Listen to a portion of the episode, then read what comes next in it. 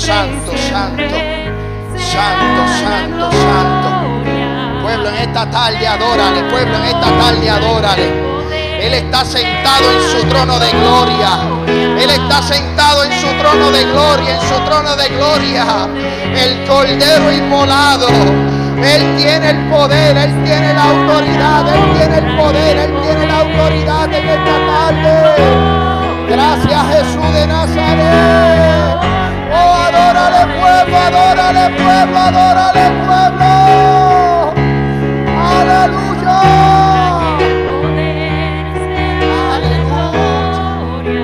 Gracias Jesús. Aleluya. Gracias Dios del cielo. Al que está sentado en su trono de gloria, te adoro Jesús. El que está sentado en su trono, en su trono. El que murió, el que murió en la cruz del Calvario.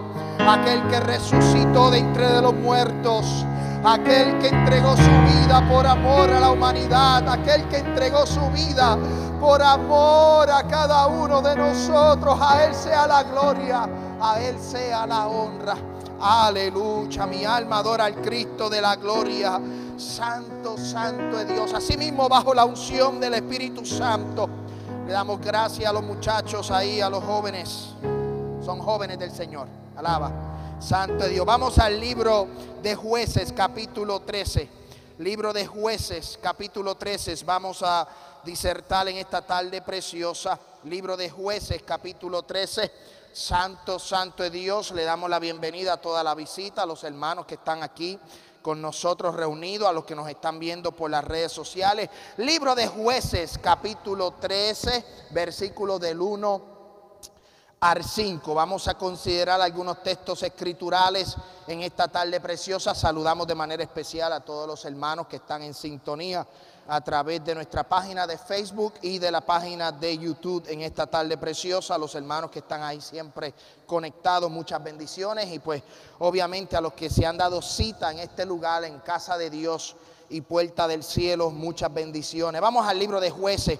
Santo de Dios, libro de jueces capítulo 13 libro de jueces después de Josué en el Antiguo Testamento, libro de jueces capítulo 13 y vamos a considerar los textos escriturales del 1 al 5 y dice la hermosa palabra en el trino Dios, hemos orado por ella en el comienzo del, del culto y dice así la hermosa palabra en el nombre del Padre, del Hijo y del Espíritu Santo. Y la iglesia dice, los hijos de Israel volvieron a hacer lo malo ante los ojos de Jehová y Jehová los entregó en mano de los filisteos por 40 años.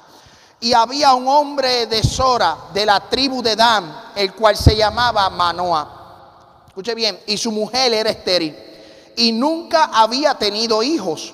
A esta mujer apareció el ángel de Jehová y le dijo, he aquí tú eres estéril y nunca has tenido hijos, pero concebirás y darás a luz un hijo Ahora pues no bebas vino ni sidra, ni comas cosa inmunda, pues he aquí que concebirás y darás a luz un hijo, y navaja no pasará sobre su cabeza, porque el niño será nazareo a Dios desde su nacimiento, y comenzará a salvar a Israel de mano de los filisteos. El tema del mensaje en esta tarde preciosa es fracasé ahora qué voy a hacer. Fracasé, ahora qué voy a hacer. Puede tomar asiento en esta tarde. En este Santo Dios. El libro de los jueces relata la historia de unos hombres que fueron seleccionados por, por Dios para juzgar al pueblo de Israel. Para el tiempo de los jueces no habían reyes que gobernasen a Israel, sino que Dios escogía hombres, Dios escogía mujeres que lideraban, que juzgaban al pueblo de Israel en aquella época. Mientras oraba por el mensaje, mientras meditaba al Señor por la congregación y por ustedes, Dios me trajo esta palabra, fracasé, y me empecé a preguntar desde que nosotros fracasamos hasta el punto de nosotros volvernos a levantar, nos hacemos ciertas preguntas y una de ellas es, caí, fallé, no lo hice bien, no lo hice correcto, ¿qué voy a hacer? me trae a la memoria la historia de un hombre llamado Sansón. El último juez que Dios seleccionó antes del profeta Samuel y antes que entrara la dinastía o los reyes en Israel. Este hombre llamado Sansón es muy conocido en historias bíblicas. Aún es conocido en Hollywood. Han hecho un sinnúmero de películas de la historia de este hombre. Este hombre fue escogido aún desde que había nacido. Este hombre fue escogido para libertar al pueblo de Israel de los filisteos. Lo que me llama la atención de esta historia es que si usted ve el capítulo 13 donde comienza la historia de Sansón y todos conocen a Sansón en esta tarde, ¿verdad? Sansón se conoce como un hombre fuerte, un hombre formidable, un hombre así como su pastor. Obviamente, recientemente compré unos dumbbells y compré unas piezas, tú sabes, para hacer ejercicio, para ponerme como Sansón, alaba. Están en el garaje, llevan alrededor de un mes y todavía no las he usado. Pero, pero sabemos que en algún momento dado me voy a poner fuerte. Pero este hombre es conocido por su fortaleza. Este hombre es conocido porque juzgaba al pueblo de Israel, libertaba al pueblo de Israel de los filisteos. Pero lo que me llama la atención es en el primer versículo. Mira lo que dice jueces capítulo 13, versículo 1. Los hijos de Israel volvieron a hacer lo malo ante los ojos de Jehová. Y Jehová los entregó en mano de los filisteos por 40 años.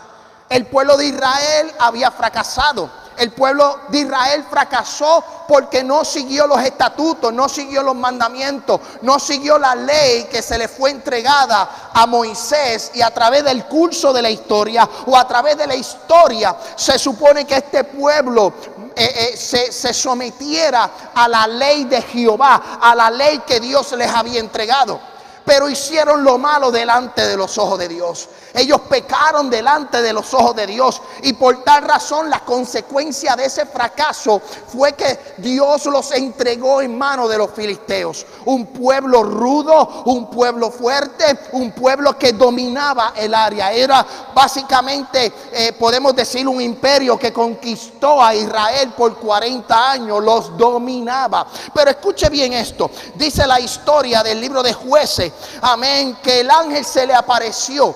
Inmediatamente que el ángel de Jehová se le apareció a esta mujer, que no se menciona su nombre, sino el nombre de su esposo Manoa, tenía un problema. Este, este problema era que la mujer era estéril.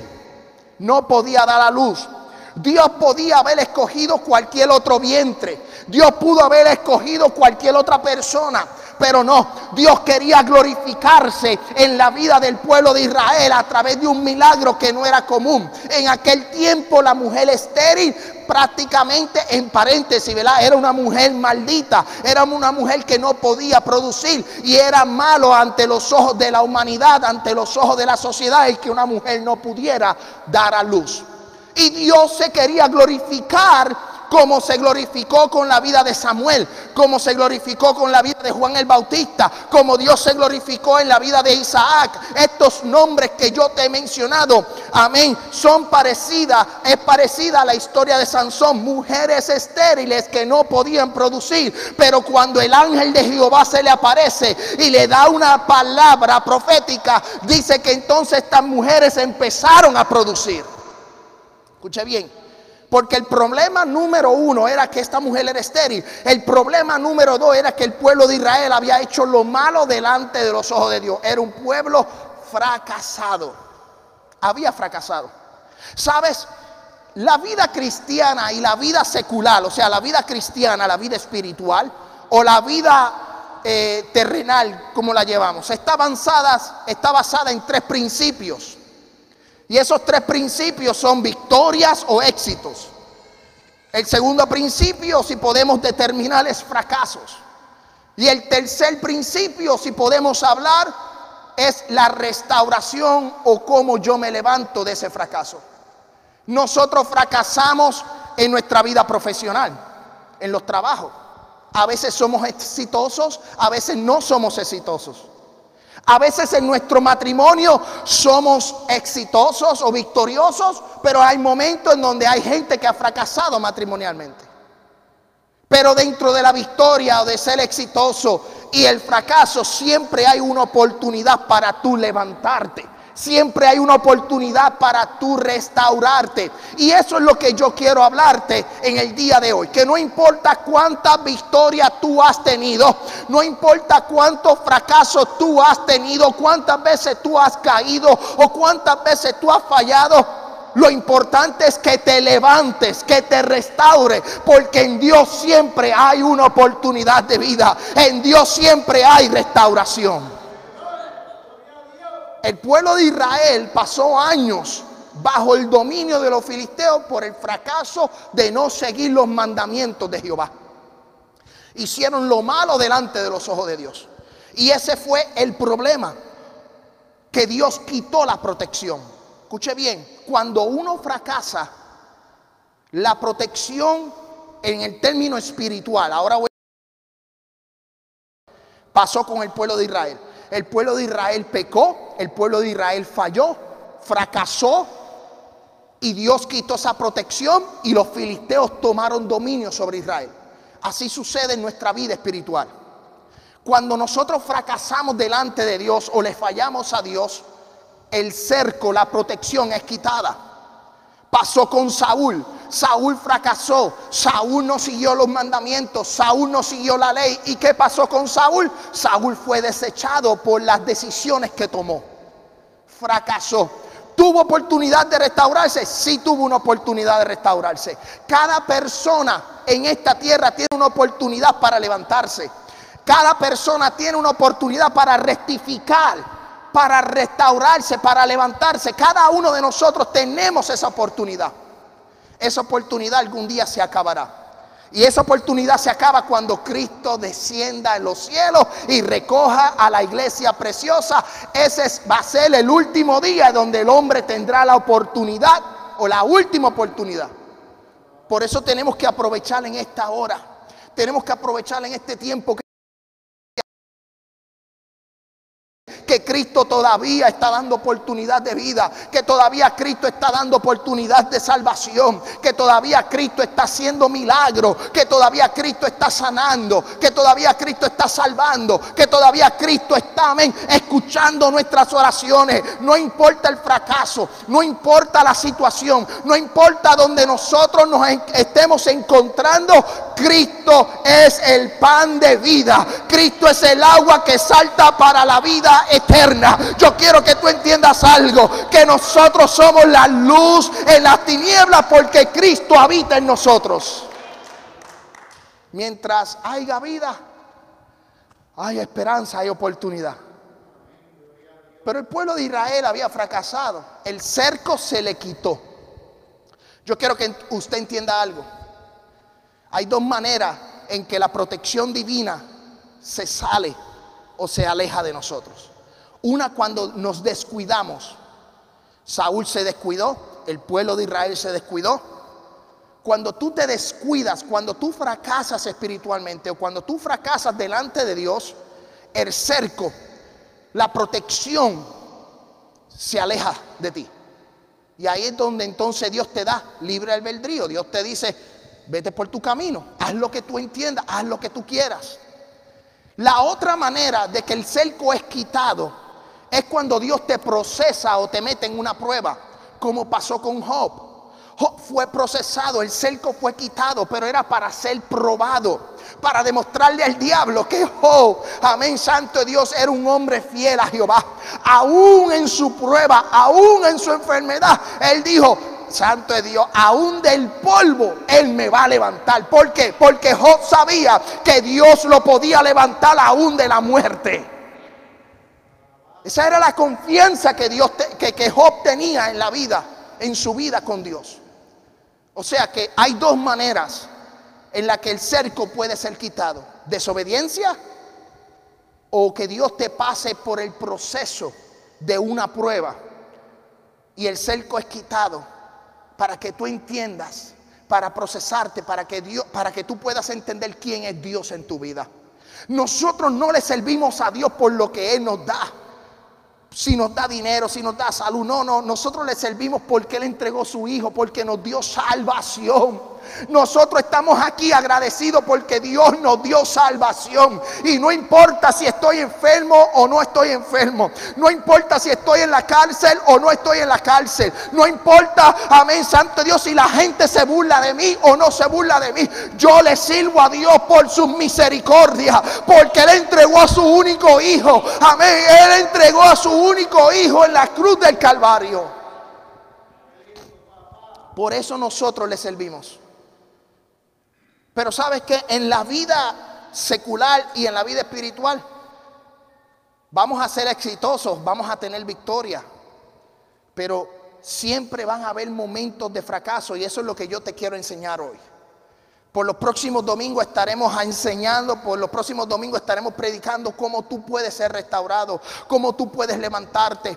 Ejemplos bíblicos de cómo hombres de Dios Fallaron, pero Dios los volvió a levantar. Cada hombre en la Biblia eran seres humanos. Y yo no quiero que tú te sientas mal porque uno de los problemas que tiene el fracaso es la culpa.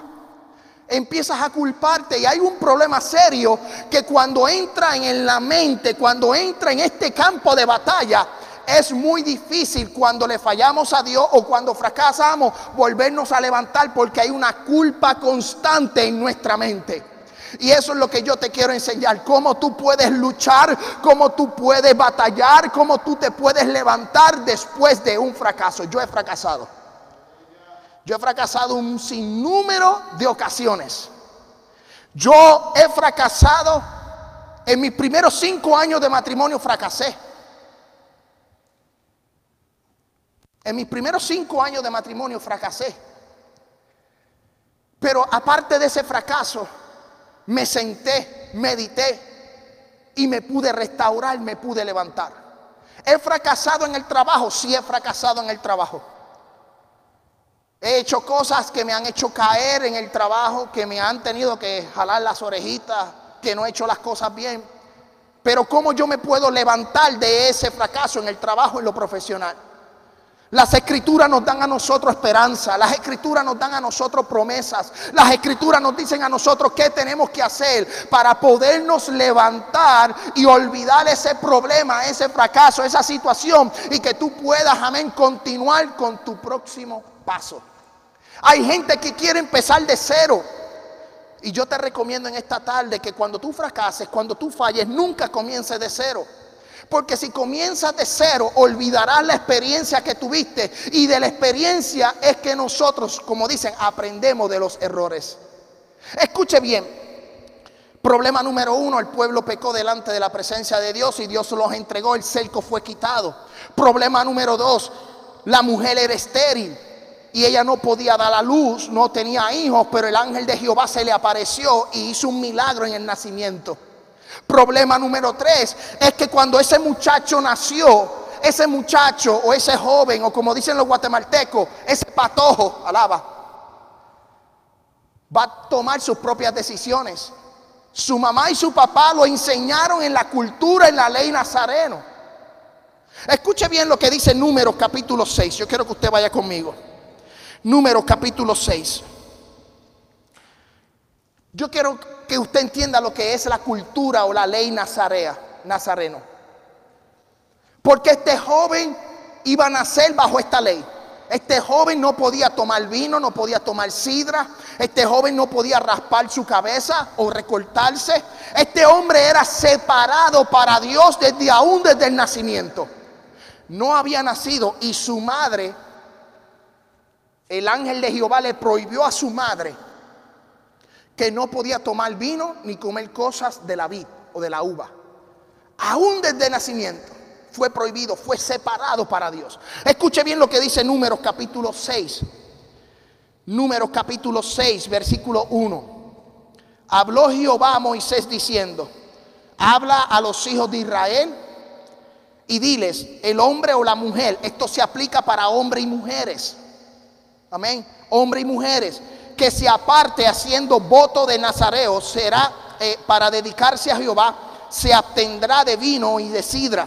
No beberá vino, vinagre de vino, ni vinagre de sidra, ni beberá ningún licor de uva, ni tampoco comerá uvas frescas ni secas todo el tiempo de su nazareato, de todo lo que se hace de la vid, de los granillos hasta el ollejo, no comerá. Todo el tiempo del voto de su nazareato, no pasará navaja sobre su cabeza hasta que sean cumplidos los días de su apartamiento a Jehová. Será santo y se dejará crecer su cabello. Todo el tiempo que se aparte para Jehová no se acercará a persona muerta, ni aún por su padre, ni por su madre, ni por su hermano, ni por su hermana podrá contaminarse. Escuche bien, cuando mueran, porque la consagración de su Dios tiene sobre su cabeza y todo el tiempo de su nazareato será santo para Jehová. Números capítulo 6, más adelante del versículo, amén, versículo 8 en adelante, usted ve la historia y la ley de lo que tenía que cumplir una persona que era nazareno. Era bien estricto porque esta persona tenía que ser dedicado para Jehová. No podía tomar licor, no podía tomar sidra, no podía beber vino, no podía rasparse su cabeza, aun si su padre muriese, aun si su madre muriese, él no se podía acercar al cuerpo del muerto porque era contaminado, no se podía contaminar. Así de exigente fue la ley que se le puso a este joven. Problema número uno, le voy a repetir, problema número uno, el pueblo había hecho lo malo delante de los ojos de Dios. Problema número dos, la mujer era estéril, pero Dios se quería glorificar sobre la mujer, Dios se quería glorificar sobre el pueblo, o sea que ahora la mujer y su padre tenían que enseñarle a su hijo lo que era vivir de la forma nazarena.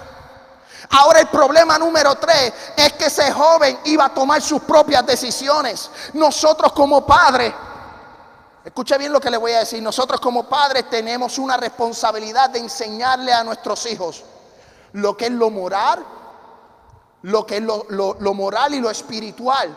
Nosotros que estamos en la iglesia tenemos que enseñarle a nuestros hijos. Proverbio capítulo 22 versículo 6 dice, instruye al niño en su camino y aun cuando fuere viejo no se apartará. Nosotros tenemos que instruir a nuestros hijos. La mamá de Sansón y sus padres, los padres de Sansón, instruyeron a Sansón en la ley nazarena, le explicaron que era dedicarse para Jehová, le explicaron lo que era apartarse para Jehová. Pero el problema número tres es que ese joven iba a tener mayoría de edad y que ese joven se iba a convertir en adulto y que ese joven iba a tomar sus propias decisiones. Yo quiero que tú entiendas algo. A veces nuestros hijos fracasan porque nosotros como padres tenemos un grado de responsabilidad.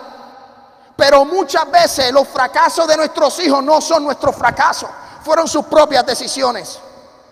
Nosotros somos responsables de enseñar, de instruir, de corregir, de disciplinar. Nosotros somos responsables de enseñarle las escrituras. Nosotros somos responsables desde aún, desde muy pequeño, desde recién nacido, lo que es el temor a Jehová. Pero muchas veces sus fracasos no tienen nada que ver con nosotros, sino que son sus propias decisiones. El fracaso de Sansón ante Dalila y ceder ante la tentación fue de Sansón, no fue de sus padres. En una historia más adelante, en el capítulo 15, Sansón fue a buscar mujer en los filisteos antes de Dalila. Y sus padres y su madre le dijeron, no tomen mujer de ahí, ¿Por qué tú no te buscas una novia? Alaba. ¿Por qué tú no te buscas una pareja dentro de tus hermanos, dentro de tu pueblo? ¿Por qué te tienes que ir a los filisteos? O sea, ahí vemos la instrucción de los padres de Sansón para que este joven no hiciera yugo desigual, no se contaminara. Pero Sansón siguió hacia adelante y tomó la decisión. En ese caso particular, yo quiero que usted entienda algo, porque a veces lo que Dios hace no tiene sentido para nuestra mente. Por eso el profeta decía que nuestros caminos no son los caminos, que vuestros pensamientos no son los pensamientos de Jehová. Amén, tú piensas una cosa, pero Dios piensa, amén, tres veces más que tú. Alaba, gózate en esta tarde. En ese caso particular, Dios estaba en el asunto porque Dios quería libertar al pueblo de Israel de los filisteos. Pero la enseñanza de sus padres y de su madre le dijeron a Sansón, no tomes mujer de ahí. Pero en ese asunto Dios estaba. Dios estaba en ese asunto. Escuche bien la palabra. Mira lo que dice Proverbios capítulo 4, versículo 13.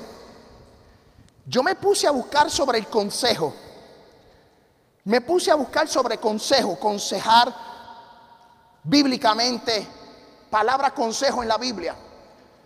Y podemos estar aquí hasta el año que viene en los proverbios. Salomón, un hombre tan inteligente. Mira lo que dice el Proverbio capítulo 4, versículo 13. Retén el consejo, no lo dejes, guárdalo, porque eso es tu vida. Nosotros como padres tenemos una responsabilidad de educar, de enseñar y de aconsejar a nuestros hijos. Pero llega una etapa en la madurez de ese joven que va a tomar sus propias decisiones y él va a tomar el consejo que tú le des. Y muchas veces lo van a tomar y van a hacer caso. Pero en otras ocasiones se van a tener que dar con su propia cabeza contra su cabeza ese, eh, el no haber aceptado el consejo de sus padres. Yo recuerdo que mi papá me decía, por el camino que tú vas, ya yo caminé. Y él siempre me decía eso, cuando tú ibas, yo regresaba. Papi, cuando yo entré en la universidad, esto no es un consejo para ustedes, esto es una experiencia mía, ¿ok? Esto es una experiencia mía. Cuando yo entré a la universidad, pues ya tenía licencia, ya yo podía manejar el carro, pero yo no tenía carro, en mi casa no éramos así, tú sabes, este, muy pudientes y pues no, pues no teníamos carro. O sea, papi tenía carro, mami tenía carro, pero yo no tenía carro. Pero papi decidió darme el carro de mami. So, mami tenía un carro y me lo decidieron darme a mí para ir a la universidad. Yo no era como la familia de mi esposa. Ya mi, mi esposa a los 17, 18 años tenía un carro nuevo del año. Ella tenía plata, yo no tenía plata. En realidad era el consejo de la abuela. La abuela Ella tenía plata, yo no tenía plata. Pero en realidad su abuela la quería mucho y le regaló un carro nuevo de paquete, nuevo. Yo no, yo tuve que usar el carro de mami ya usado después de saldo, después de hacer el payoff, cinco años más tarde de ese carro, en un Toyota Tercel color rojo. Y yo recuerdo que papi me decía, para empezar a soltarme y darme libertad, porque yo era como un pajarito en una jaula, querían, yo quería tomar la libertad y no podía, ¿verdad? Porque éramos bastante estrictos, mi papá era bastante estricto. Él me decía, ok, ya tienes licencia, mi papá es bien inteligente. Pero obviamente ya con el tiempo pues yo voy agarrando esas mañas también, porque es experiencia de la vida. Uno no, lo, uno no lo puede ver hasta que uno tiene sus propios hijos. Ahora yo lo entiendo, ahora yo entiendo a papi, ahora yo entiendo a mami cuando me decían, no te quiero aquí, no vayas allá, no quiero que salga, ahora yo lo entiendo. Muchas veces nuestros hijos no lo entienden, pero cuando ya tengan hijos lo van a entender. ¿Verdad, Itan? Lo vas a entender un día. Pero papi me decía a mí, para poderme soltar, el pajarito soltarlo fuera de la jaula, me decía a mí, ok, vas a ir en el carro a casa de tu abuelo. Yo vivía en Loíza, es un pueblo al este de la isla de Puerto Rico. Bayamón es un pueblo como a aproximadamente una hora con un tráfico bastante eh, leve, no muy pesado, porque si el tráfico está pesado te puede echar tres horas. Pero eh, básicamente yo salía los sábados porque el tráfico no era muy pesado, muy, muy, muy pesado. Entonces era como aproximadamente una hora. Salía de Loíza, llegaba a Bayamón, pero él sabía Mira, mira lo que me decía. Él me decía, vas a Bayamón, o sea, vas a ir a casa de tu abuelo, no te desvíes ni a derecha ni a izquierda, vas a ir directamente. Pero yo no sabía. Yo sabía cómo llegar, pero no sabía las estrategias que él usaba. Y él chequeaba las millas, él sabía que había unas, a lo mejor 45 millas de mi, de mi casa a casa de mi abuelo. Y él marcaba las millas en el, en el carro. Él sabía que si yo me desviaba, a casa de alguno de mis amigas o a casa de alguno de mis amigos, pues iba a tener problemas. Y él me daba libertad, él me aconsejaba y me decía, cuando tú veas a gesto 1, 2, 3, él siempre me estaba aconsejando. Pero llegaron momentos dados en donde yo agarré esos consejos y llegaban otros momentos donde yo no agarraba el consejo y me creía más sabio que él. Entonces, ¿qué yo te quiero decir con esto? Yo llegaba a Bayamón, pero muchas ocasiones me desviaba. Y él me decía, te desviaste. Y yo decía, ¿cómo lo sabe? Pero yo no entendía que él agarraba las millas del carro. Y él, como él era trailista, manejaba camiones, él sabía la distancia que había de una casa a la otra, él sabía que cuánto tiempo me iba a tardar, él sabía cuánto tiempo me iba a tomar, aún con tráfico, él lo sabía y no, no tenía GPS. No sé cómo lo hacía, pero era bien inteligente, es bien inteligente. Él me daba los consejos. Y en muchas de las ocasiones yo agarré el consejo, pero en otras ocasiones yo deseché el consejo y me lastimé. Cuando digo me lastimé, fracasé. Tomaba decisiones incorrectas. El problema que tenía Sansón es que él fue instruido en la ley de Jehová. Yo fui instruido en la ley de Jehová, pero llegó un momento en la vida de Sansón y llegó un momento en mi vida en donde yo tomé mis propias decisiones y mis fracasos no fueron culpa de mi papá. No fueron culpa de mis parientes, no fueron culpa, amén, santos, de mis familiares. Mis fracasos fueron culpa de mis propias decisiones. Pero cuando yo fracasé, como les dije, fracasé a mis principios, en mis primeros años de matrimonio, fracasé, pero me pude levantar. Fracasé en el ámbito profesional, pero me pude levantar. Fracasé eh, en lo social con mis amistades. En momentos dados yo seleccioné amistades que no convenían, fracasé, pero me pude levantar.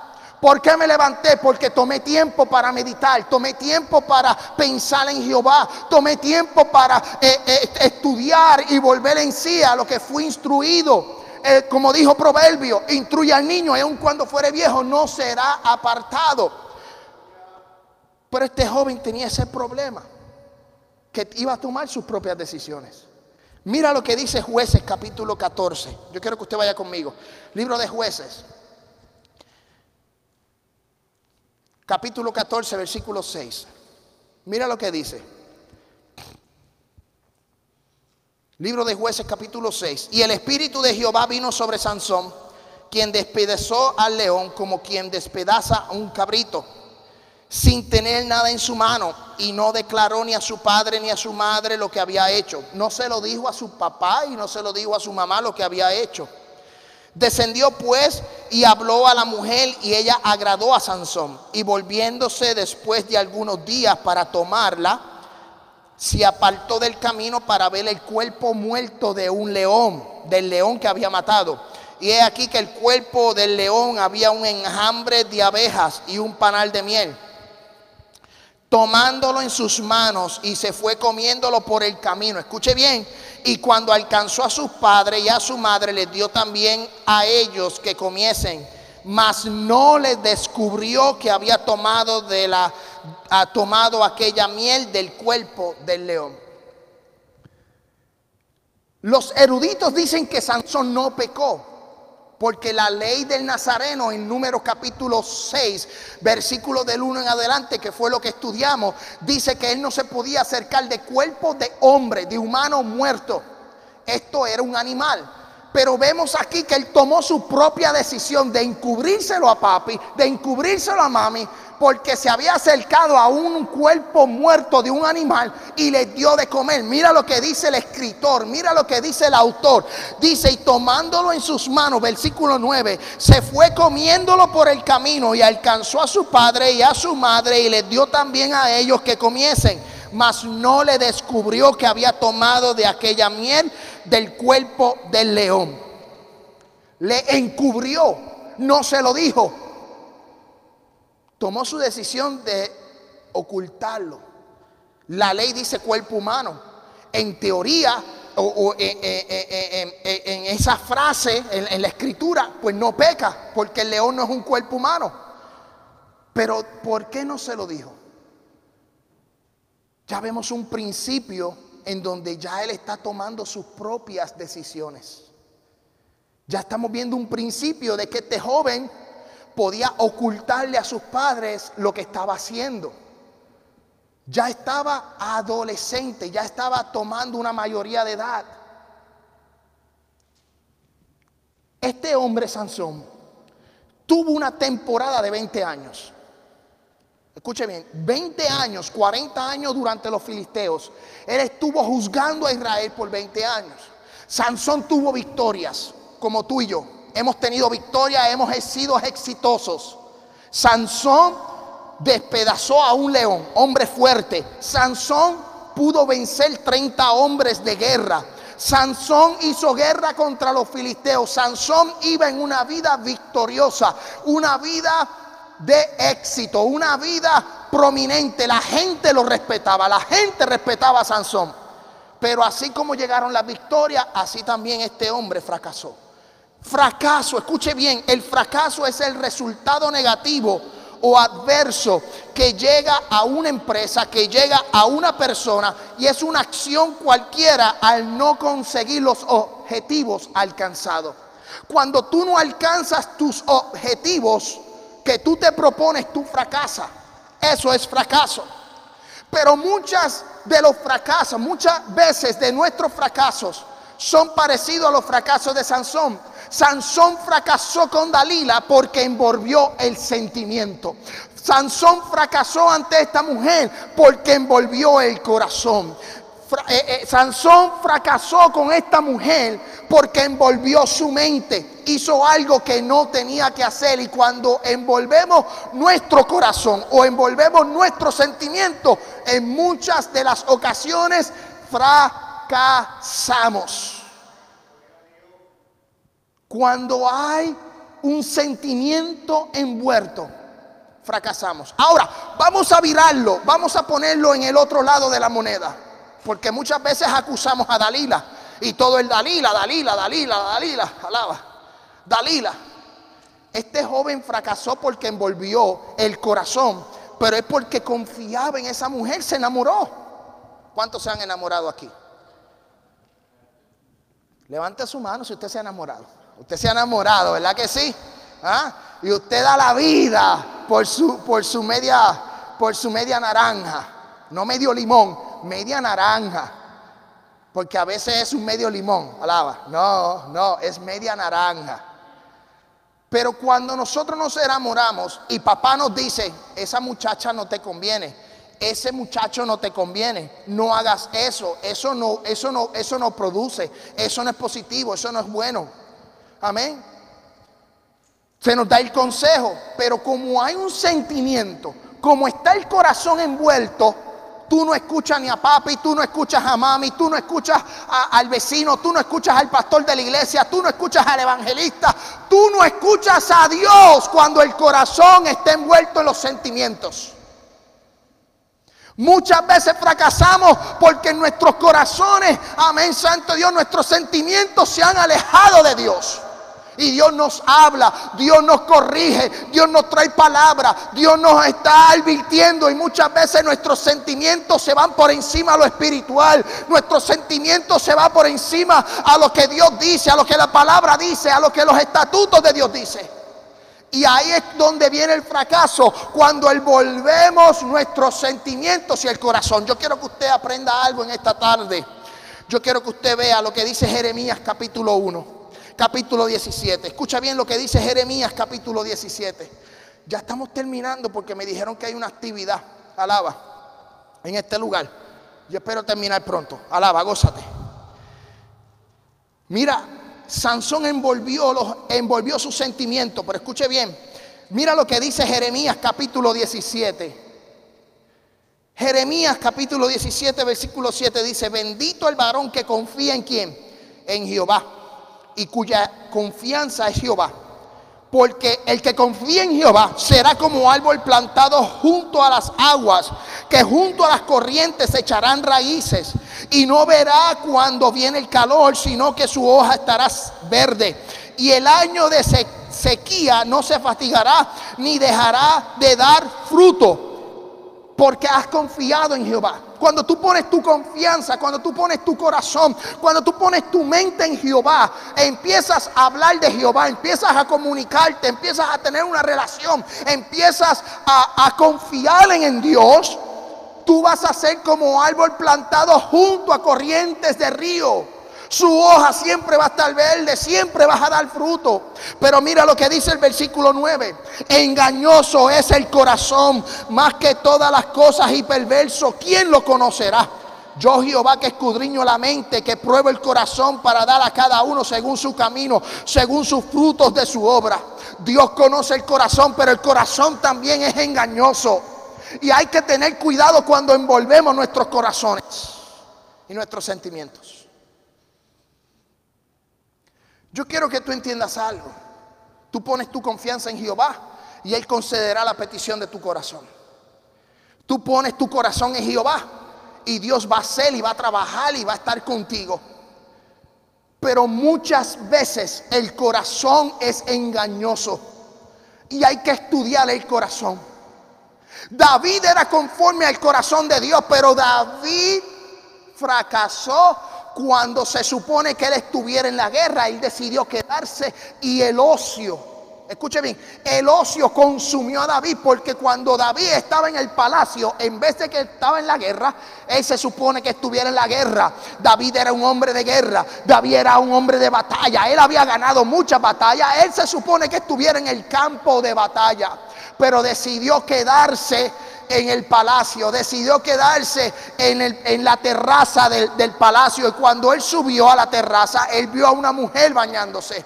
Él era conforme al corazón de Dios, pero el ocio consumió, el sentimiento le ganó la guerra, le ganó la batalla. ¿Y cómo terminó? Pecando. No solo pecando, acostándose con ella, adulterando, sino también que fracasó porque mandó a matar. Fracasó en su vida como rey, fracasó en su vida como persona, fracasó en su vida como líder, había fracasado. Pero algo me llama la atención. Es que David fracasó. Y hoy día, en el 2020, en la iglesia de hoy día, Vemos hombres que fallan, vemos hombres que fracasan, vemos hombres con la misma actitud de David. La única diferencia entre David y los hombres de hoy es que los hombres de hoy no reconocen cuando fallan, no reconocen cuando fracasan, porque el machismo lo consume, porque la sociedad lo consume. ¿Qué van a decir si yo digo que pequé? Pero David, cuando el profeta llegó y le dio la palabra, David dijo, Señor, perdóname. Y David pidió perdón. David fracasó, pero supo restaurarse. Supo decir, me voy a detener, voy a parar aquí y voy a dejar que Dios trabaje en mí. Si vamos a los salmos, después del fracaso de David, vemos los salmos de angustia. David vivió momentos de angustia. En su momento de restauración, en su momento de levantarse, en su momento de echar a decir, voy a olvidar las penas y voy a levantarme, David escribió salmos de lamentaciones. Porque el fracaso, uno de los problemas que tiene el fracaso es la culpa. Y yo quiero decirle a ustedes hoy, si usted quiere salir de su fracaso, de su problema, de su situación, hay que terminar con la culpa. Primer paso es reconocer que fallaste. Primer paso es reconocer que fracasaste. Yo no me avergüenzo de mis fracasos. No me avergüenzo. Me arrepiento porque se supone que no los hiciera. Pero fueron experiencias. Hoy día esas experiencias me han hecho más fuerte.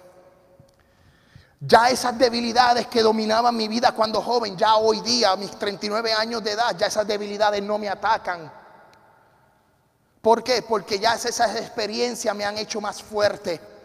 Ya yo sé lo que me costó levantarme. Yo sé lo que es estar en la gloria, caer de la presencia de Dios o fallar como le decimos hoy día. Y yo sé lo que cuesta el proceso de restauración. Y como yo sé que el proceso de restauración no es de un día, dos días, tres días, el proceso de restauración te puede tomar meses, años. Un proceso en mi vida de restauración pudo haber tomado 5, 6, 7 años. Y ahora yo sé lo que es el peso de la restauración. Y ahora cuando vienen esas debilidades a donde mí, o cuando vienen ese tipo de, de, fracasos que quieren atacar mi vida, ya yo sé lo que es el peso de la restauración. Y puedo decir lo que dice Santiago capítulo 4, versículo 7. Amén, resistir al diablo y de vosotros huirá. Porque ya yo conozco el peso de levantarme. Ah, el único que levanta es Jesucristo, el único que restaura es Dios. Vemos muchas iglesias que quieren restaurar al hombre. Y el hombre no restaura al hombre. El único que puede restaurar al hombre es Jesús de Nazaret. El único, oh, yo siento la gloria de Dios. El único que puede borrar tu culpa es Jesús. El profeta Isaías en el capítulo 6 vio a su rey, vio a su hermano, vio a su amigo muerto. El rey Usías había muerto. Y él se lamentaba, se lamentaba, se lamentaba, se lamentaba. El rey Usías estaba lamentado, estaba llorando, estaba angustiado, tenía culpa. Y cuando vio la visión hermosa, cuando vio la gloria de Dios, dice que el ángel se le acercó y le dijo, hoy Hoy es quitada tu culpa y limpio tu pecado. Tú quieres restaurarte, tú quieres levantarte, tú quieres, amén, salir de ese fracaso. Tienes que reconocer que la culpa se tiene que ir. La culpa se acabó, iglesia. Tienes que olvidar. Dios lo tira a lo profundo de la mar.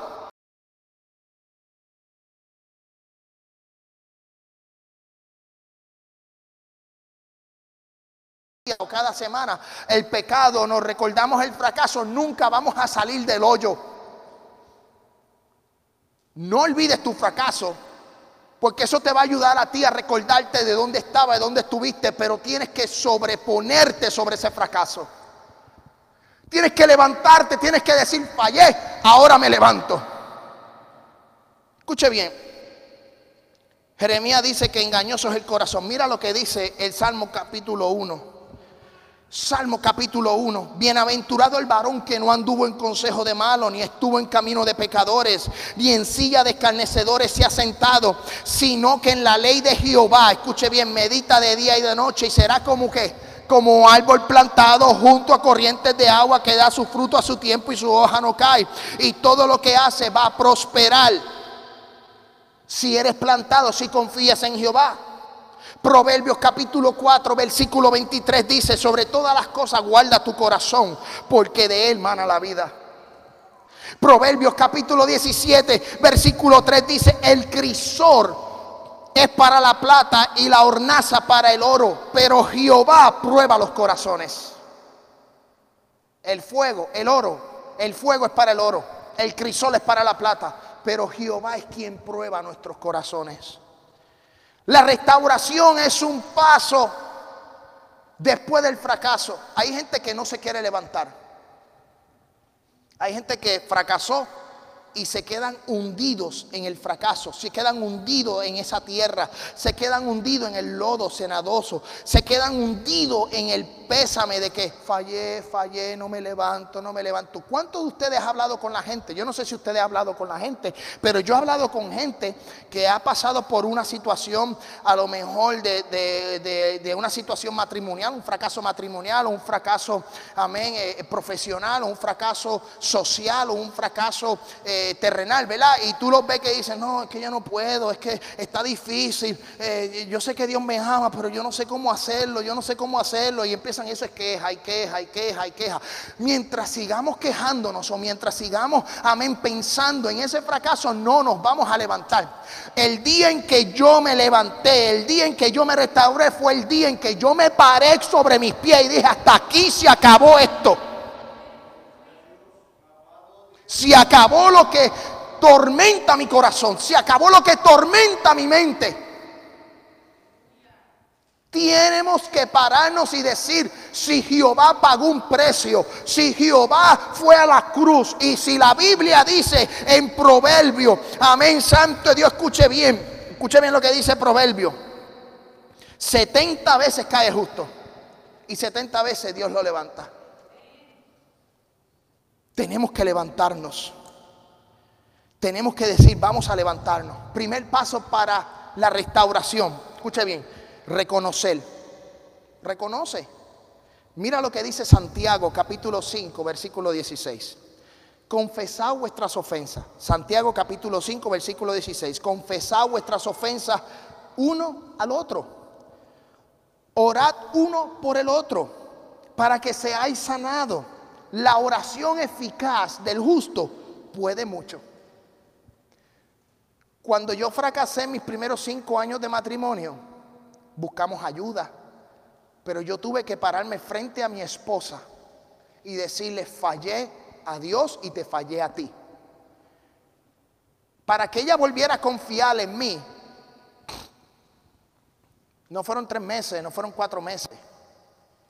Hubo un proceso. Y hoy día la gente puede decir, ese matrimonio es exitoso, Ismael es exitoso, la pastora es exitoso, tiene una gran casa, tiene un buen trabajo. ¿Sabes qué? Eso me ha costado lágrimas. A mis 39 años tengo una posición social en mi trabajo. A mis 39 años estoy pastoreando una iglesia con una hermosa congregación, con una hermosa iglesia, con unos hermosos miembros. Que la gente dice, tú estás rico, tú estás en las papas, así decimos en Puerto Rico, estás en las papas, no sé por qué, pero estamos en las papas, estás en las papas. Pero no saben el sacrificio, no saben la historia. Y cuando nosotros nos sentamos a hablar con la gente en términos de matrimonio, por ejemplo, que hemos hablado con gente, hemos hablado con matrimonios que han fracasado,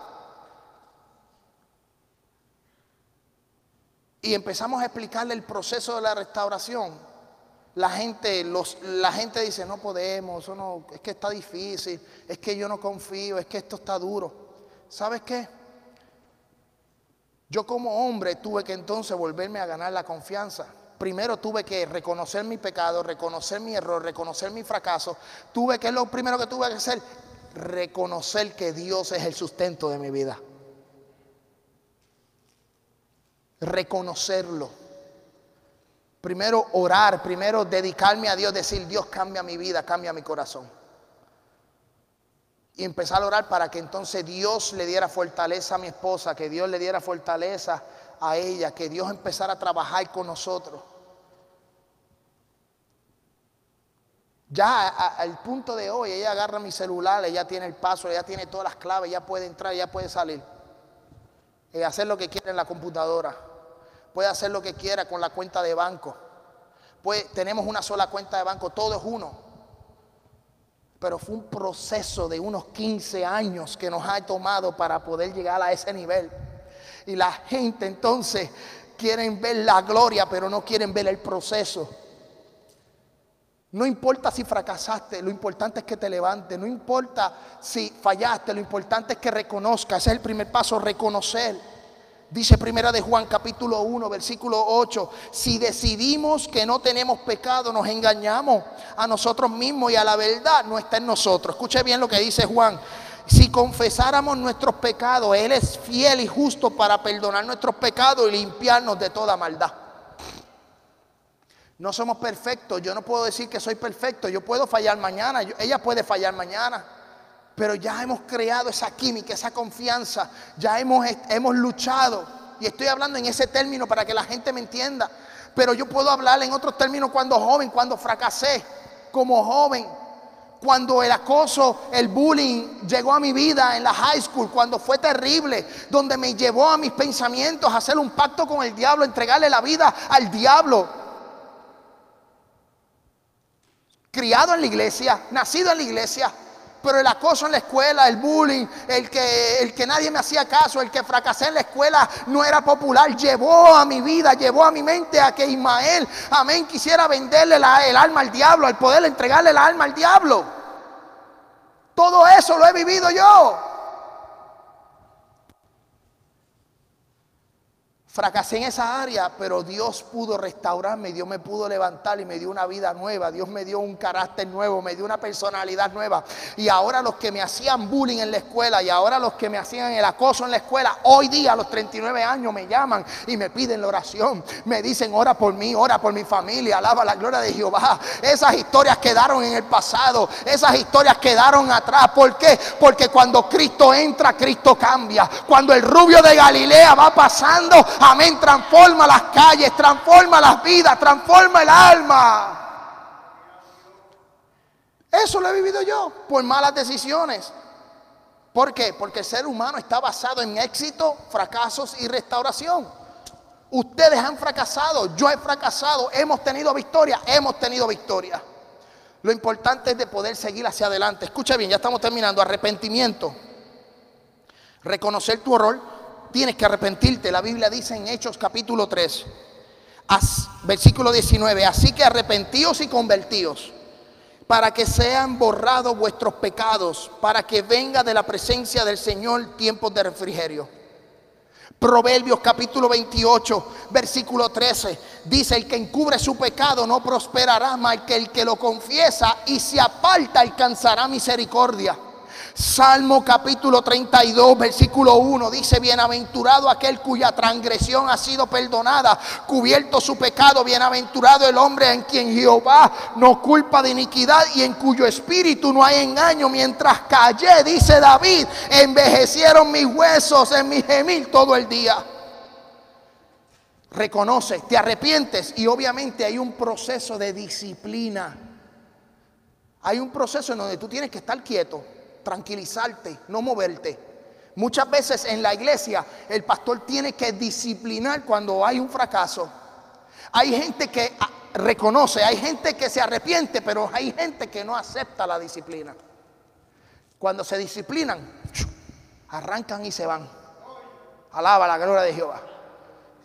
Sí, cuando se disciplinan, arrancan y se van porque no les gusta la disciplina. Pero la Biblia dice en Hebreos capítulo 12, versículo 11, es verdad que ninguna disciplina al presente parece ser causa de gozo. La disciplina no es de, no gusto.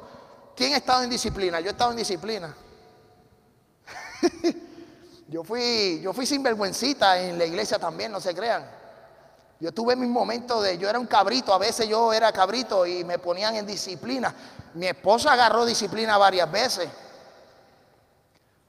¿Ah? Agarramos disciplina. Pero la disciplina al momento no causa gozo, sino tristeza, pero después da un fruto apacible de justicia a los que en ella, ella se han ejercitado. Reconócelo, arrepiéntete. Y si hay que disciplinar, te disciplinas tú mismo. O me disciplino yo mismo, o, o el pastor te disciplina para que entonces tomes un tiempo de qué? De pensar, de refrigerio, un tiempo de analizar, un tiempo de decir, fallé porque tomé este camino. Ahora para la próxima no voy a tomar ese camino, sino que voy a tomar este otro camino. Dos más dos es cuatro, iglesia. Alaba la gloria de Jehová.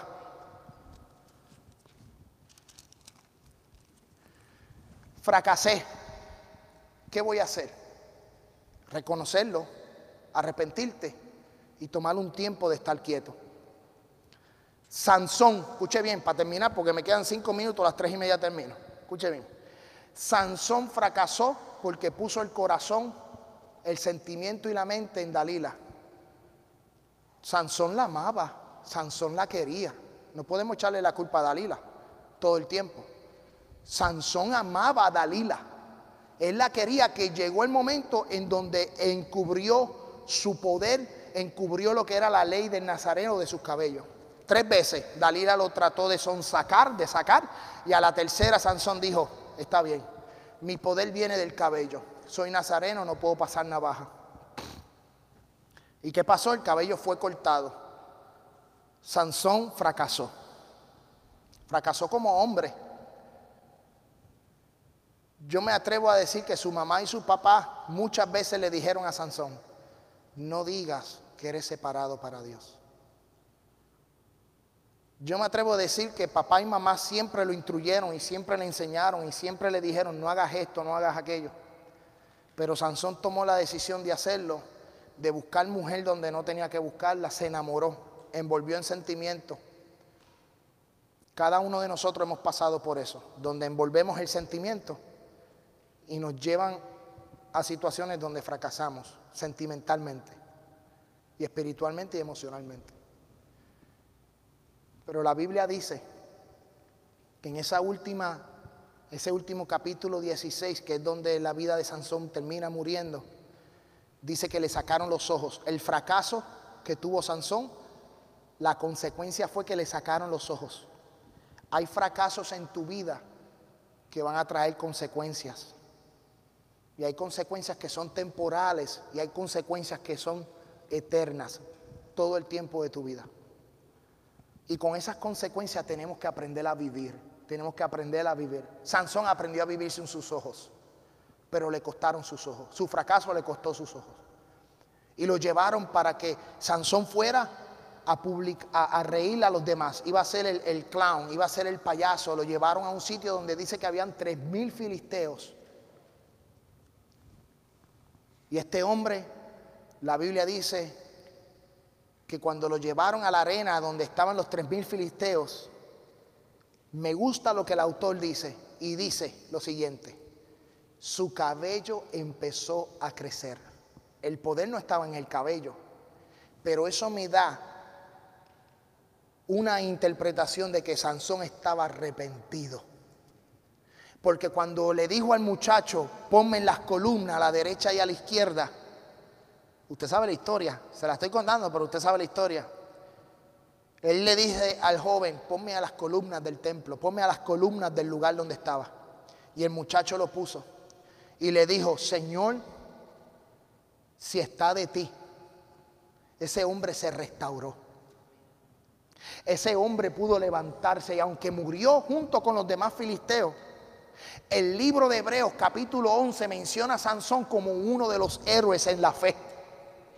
O sea que aparte del fracaso que Sansón pasó y de su victoria, Sansón se pudo restaurar, Sansón se pudo levantar. Que su fracaso lo llevó a la muerte, sí, lo llevó a la muerte, pero no lo llevó a la muerte eterna, sino que lo llevó a la vida eterna. Alaba la gloria de Jehová.